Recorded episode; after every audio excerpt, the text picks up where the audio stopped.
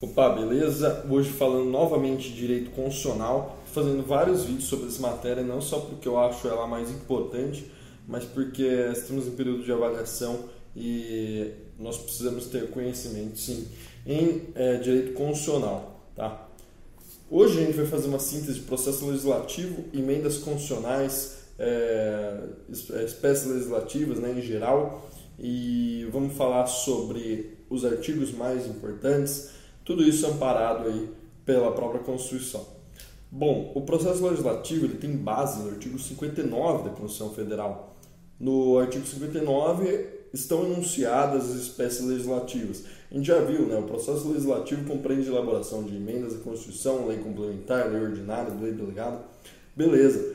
Lá no parágrafo único do artigo 59, é, há a origem da, do processo legislativo em si porque lá nós temos que o processo legislativo né, é, é oriundo sobre a elaboração, redação, alteração e consolidação das leis. Então, nos termos aí do parágrafo único, deixa eu ajustar a câmera. Nos termos do parágrafo único, é, falta uma lei complementar para dispor sobre elaboração, redação, alteração e consolidação das leis. E nesse sentido, veio a Lei Complementar 95 de 1998 com a Lei Complementar é, 107 de 2001 e a câmera não está parando, não estou achando legal isso. É, Para tratar do tema legística. Então, essas duas leis complementares, visando disciplinar o parágrafo único do artigo 59 da Constituição Federal, é, enunciaram o, o tema legística, que é justamente falar sobre as leis. Né? É, a gente viu também sobre leis ordinárias e lei complementar, que elas têm processo legislativo, né? elas passam pelo mesmo processo legislativo, porém elas tratam de matérias diferentes. E não há que se falar em hierarquia entre essas duas leis. A gente só fala em hierarquia no sentido keuseniano, né? Uh, relembrando e retomando a pirâmide de Kelsen, quando há fundamento de uma lei em outra e não quando uma manda mais que outra. Então, se a portaria de uma empresa pública busca, é, busca fundamento na lei orgânica do município, que busca fundamento na Constituição Estadual, que busca fundamento na Constituição Federal, aí sim há que se falar em hierarquia, porque se busca fundamento. É, o processo legislativo das leis ordinárias e das leis, das leis complementares, eles são iguais, né? É, a gente viu o processo legislativo de medida provisória, vimos é, processo legislativo de emenda constitucional. Se não vimos, falo aqui de novo. Decreto legislativo e resolução são espécies legislativas é, oriundas das próprias casas legislativas. E falando sobre processo legislativo de lei ordinária e lei complementar, temos cinco fases: a introdutória, a de exame, discussão, decisão e revisão. É, a primeira fase, que é a introdutória, vai falar sobre as iniciativas. E temos é, cinco tipos de iniciativas, salvo engano, que é a geral, concorrente, privativa, popular e conjunta. São cinco é, tipos de iniciativa. Né? Quando a gente fala de iniciativa geral, a gente fala do artigo 61 da Constituição Federal. O artigo 61 é, traz lá que a iniciativa das leis comunitárias ordinárias cabe qualquer membro da comissão é, da Câmara dos Deputados, Senado, Congresso, Presidente da República, STF, TS, é, Tribunal Superiores, né, Procurador-Geral e cidadãos. Então é, uma, é um rol amplo de iniciativa quando a gente fala em iniciativa geral. Entretanto, quando a gente fala de iniciativa concorrente, a gente está falando do artigo 60, incisos 1, 2 e 3 da Constituição Federal a gente fala de emenda constitucional e a emenda constitucional é, tem sim iniciativa concorrente. O inciso primeiro, né?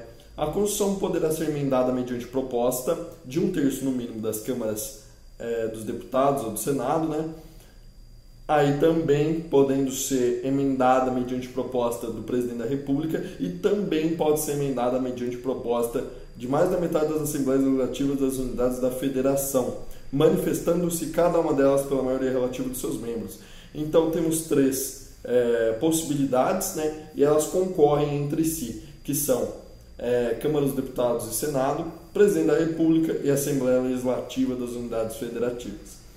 Quando a gente fala, é, dando um andamento aí sobre a iniciativa privativa, estamos falando do artigo 61, parágrafo 1 da Constituição Federal. Parágrafo 1 aí, são de iniciativa privativa do, do presidente da República as leis que tem um rol sobre o que, que é, é lei é, de iniciativa privativa do presidente da República. E aí, importante saber, né, na minha opinião, é, efetivo de Força Armada, criação de cargo, organização administrativa, criação de ministérios, né, é, militares, enfim, todo esse rol que está aí no parágrafo 1 do artigo 61 é a iniciativa, é, compreende a iniciativa privativa do presidente da República.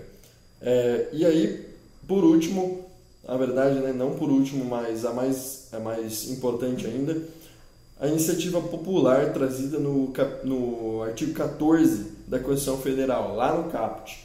A soberania popular, né? ele fala que será exercida pelo sufrágio, voto direto, secreto, valor igual, blá blá blá. E nos incisos 1, 2, 3, sobre plebiscito, referendo e iniciativa popular. Então é ampliado é, à população esse, esse poder de iniciativa. Né? E quando a gente fala, por último, em iniciativa conjunta, a gente fala na participação necessária de outro poder no processo legislativo, como por exemplo as leis orçamentárias, que é a participação necessária do poder executivo. Vamos só lembrar sobre o processo legislativo que a lei complementar e a lei ordinária podem sim ser reapresentadas em mesma sessão legislativa, nos termos do artigo 67. Ou seja, é, medida provisória e emenda constitucional não podem, de forma alguma, ser apresentadas na mesma sessão legislativa depois de rejeitadas. Tá? Entretanto, se propostas pela maioria absoluta, é, a lei complementar e a lei ordinária podem sim ser reapresentadas em mesma sessão legislativa. Então vamos só decorar que medida provisória e emenda constitucional não podem ser apresentadas na mesma sessão legislativa, entretanto, lei complementar e lei ordinária podem ser apresentadas na mesma sessão legislativa se apresentadas, se propostas pela maioria absoluta. Terminamos a primeira fase né, de elaboração das leis, que é a fase introdutória, e a segunda fase, a gente já vai falar da segunda fase englobando aí mais outras é, três, quatro fases, né, que ela compreende um processo mais, mais célere. E a segunda fase fala sobre análise das condições das comissões permanentes. É, em primeiro lugar, deve-se sempre observar o regimento interno de cada casa para ver as comissões existentes. Em cada casa, aí deve sempre haver uma comissão para analisar a juridicidade é, e a constitucionalidade da lei e outra comissão para analisar a previsão orçamentária, as economias, as finanças é, atingidas por aquela lei. Tá? Então, sempre temos duas comissões nas casas legislativas. Sempre uma para analisar a juridicidade né, ou juridicidade é, da lei, a constitucionalidade, e a outra comissão para analisar a economia e as finanças é, atingidas por aquela lei. Depois a gente discute o projeto de lei em plenário é, e posteriormente vem a parte da decisão. A adesão é, pelo voto e deve-se sempre observar o quórum. Então, assim, se uma lei que exige determinado quórum não for, não for é, transitada por esse quórum que ela solicita, que ela demanda, ela é inconstitucional. Uma lei complementar aprovada por outro tipo de quórum que não o específico para a lei complementar, ela é inconstitucional. Não havendo um quórum específico para a lei, né, é, então se a gente fala só, ah, uma lei tem que ser proposta e tal, e ninguém, não há nenhum tipo de menção sobre o quórum, a gente sempre adota maioria simples, ou seja, o número inteiro subsequente à metade dos presentes naquela casa. Falando da última fase, né, que é a revisora, é, a gente só fala em fase revisora no âmbito federal. Porque no âmbito federal nós temos o fenômeno do Congresso Nacional. Né? Os estados não têm duas, duas casas legislativas. Entretanto, no âmbito federal, nós temos duas casas legislativas, que é a Câmara dos Deputados Federais e o Senado Federal, e juntos eles fazem o Congresso Nacional. Então, a gente fala em revisão porque, primeiro, o processo legislativo passa por uma casa, é, pela Câmara dos Deputados Federais, terminando, ela sai e vai para outra casa. Né? Salvo engano, eu acho que a ordem correta é: primeiro ela vai para o Senado, é votado, tudo bonitinho no Senado, terminou, ela volta lá para a Câmara dos Deputados, faz o mesmo processo e aí depois ela sai e vai para o Executivo. Tá? E aí, como a gente falou que isso só acontece no âmbito federal porque existem essas duas casas, quando a gente fala em âmbito estadual e outro, ou qualquer outra esfera, é, ela sai direto da Casa Legislativa e já vai para o Executivo. No Executivo o processo é o mesmo. Inicia-se a fase conclusiva da lei, né, da elaboração da lei. Primeiro a gente fala em sanção ou veto. A sanção ela pode ser expressa, então a sanção tal lei, ou ela pode ser tácita. O silêncio diante de uma, de uma lei importa a sanção. Depois temos a parte da promulgação e depois a publicação. Primeiro, a sanção trata-se de pressuposto de existência da lei. Né? E a existência da lei depende da aprovação do Poder Executivo. A sanção pode ser expressa ou tácita, e o oposto da sanção é o veto. O veto é quando a gente rejeita, né? quando a gente não, o Bolsonaro rejeita o, o projeto de lei. O veto ele pode ser político ou jurídico. O veto político ele trata de contrariedade da lei ao interesse público e o veto jurídico trata-se de inconstitucionalidade ou ilegalidade. É legal a gente dar uma olhadinha no artigo 66, porque o artigo 66 fala da sanção e no parágrafo primeiro a gente tem que se o presidente da República considerar o projeto no todo ou em parte constitucional ou contrário ao interesse público, vetá-lo total parcialmente. E aí tem é, um, ele tem que apresentar os motivos, o veto pode ser derrubado, mas isso não é importante. A promulgação da lei é a declaração de existência dela e a publicação trata-se de condição de vigência e da eficácia da lei. Aí temos algumas é, observações, que a lei ordinária e a lei complementar, é, se elas divergirem, sempre prevalece a lei complementar, porque o quórum dela é mais qualificado, mas isso é uma análise doutrinária. Mas, em síntese, o processo legislativo compreende iniciativa, envio às comissões permanentes, discussão, votação, no âmbito federal, a revisão, então ela volta para outra casa, vai para o Poder Executivo a elaboração, sanção, promulgação e publicação. Ok? Fechamos aí a parte do processo legislativo. Falando de espécies legislativas, já falamos aí de, de emenda constitucional, mas só retomando, a emenda constitucional altera o texto constitucional, é, ela expressa o poder constituinte originário, né? porque o poder do texto ali proposto é de alterar a Constituição e tem validade, ela institui uma nova ordem constitucional. E também é uma expressão do poder constituinte derivado reformador, porque reforma a Constituição Federal.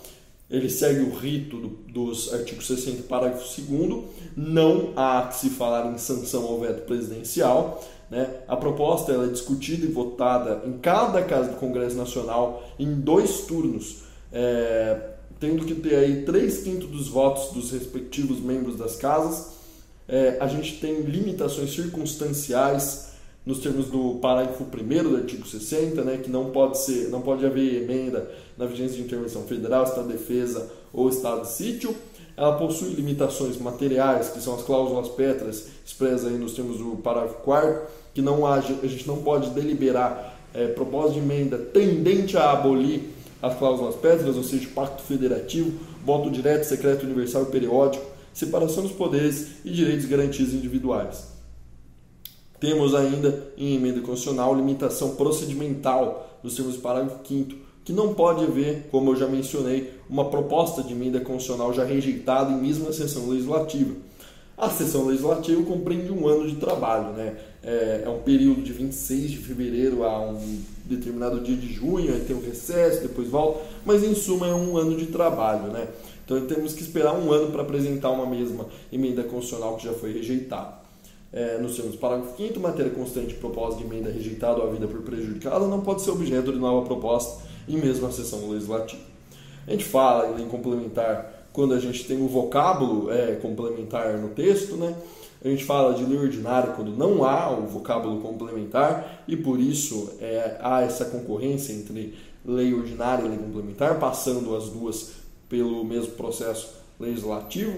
Temos as leis delegadas, que quando o presidente da República solicita a autorização do poder legislativo para legislar sozinho, né? Ele é sempre respondido aí, é, autorizado por meio de uma resolução, nos termos do artigo 68, parágrafo 2 né? O artigo 168 fala que as leis delegadas serão elaboradas pelo presidente da República, que deverá solicitar é, delegação ao Congresso Nacional. É, temos limitações, né? É, materiais que não será objeto de delegação os atos de competência exclusiva. Dei uma lida no artigo, ele é meio grandinho, não vou ler tudo. Mas essa parte da resposta, ela está lá no parágrafo 2 que a delegação ao presidente terá a forma de resolução oriunda aí do Congresso Nacional. Se o presidente se exorbitar, passar dos limites impostos é, pelo, pelo decreto, é, pelo, pela resolução, o Congresso Nacional deve sustar os atos normativos do presidente, nos termos do artigo 49, inciso 5. Ou seja, é, lá no artigo 49, inciso 5, nós temos que é da competência exclusiva do Congresso Nacional, blá, blá, blá, blá, sustar os atos do Poder Executivo que exorbitem do poder regulamentar é, ou dos limites de delegação legislativa. Então, delegamos ao presidente da República, ele passou dos limites, a gente vai lá e suspende os, os atos, né? o, que, que, o que, que o presidente está fazendo. Falando de MP é muito grande, recomendo vocês verem o vídeo.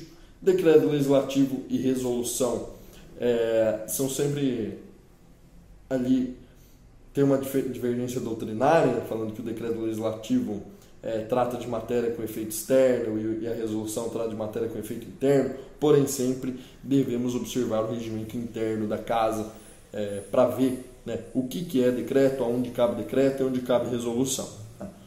Bom, eu espero que tenha ajudado você esse vídeo de processo legislativo e espécie legislativa e eu vou em breve fazer mais vídeos Provavelmente os próximos serão direito civil, direito constitucional. E muito obrigado.